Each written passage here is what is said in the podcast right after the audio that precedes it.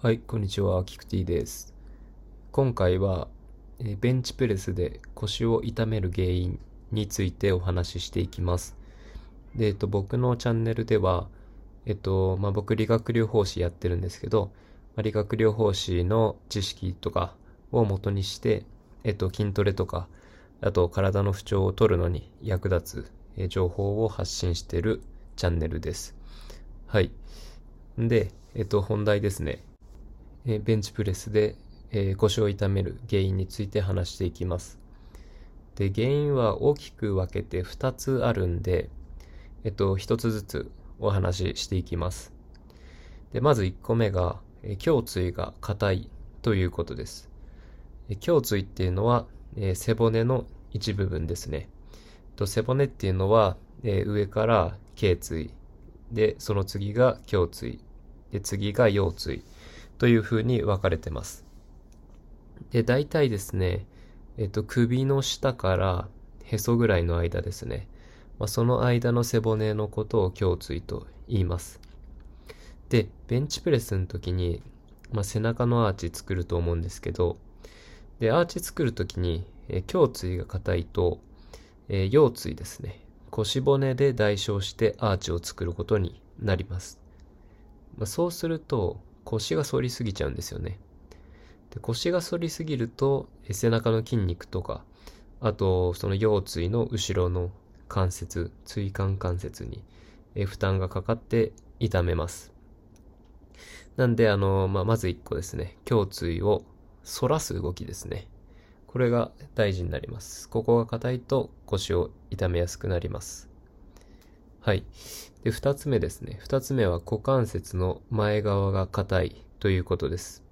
えー、股関節は、まあ、足の付け根の関節で、えっ、と、股関節のっていうのは、あの、骨盤のと、骨盤と、あと太ももの骨ですね。大腿骨で、えー、できてる関節なんですけど、まあ、大腿骨の付け根のとこって、えっ、と、丸くなってるんですよね。で、えっ、と、骨盤が、えー、受け皿になってて、で、丸くなってる分、こう、いろんな方向に動けます。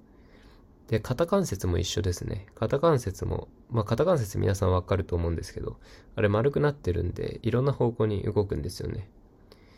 で、えっと、まあ、その分ですね、股関節がしっかり動かないと、あの、まあ、別の関節が頑張って、えー、動くようになるんで、えー、まあ、そこに怪我とかしやすいっていう、まあ、状態になるんですけど、ベンチプレスにおいては股関節をこう後ろ側に伸ばす動きですねこれに硬さがあると腰を痛めやすくなりますで股関節が後ろに伸ばせないとですねえっと、まあ、ベンチプレスの姿勢取った時に、まあ、骨盤がこう前に倒れてくるんですよねまあ、それに伴って骨盤の上にくっついてる腰椎ですね。これも反ってしまうんですよね。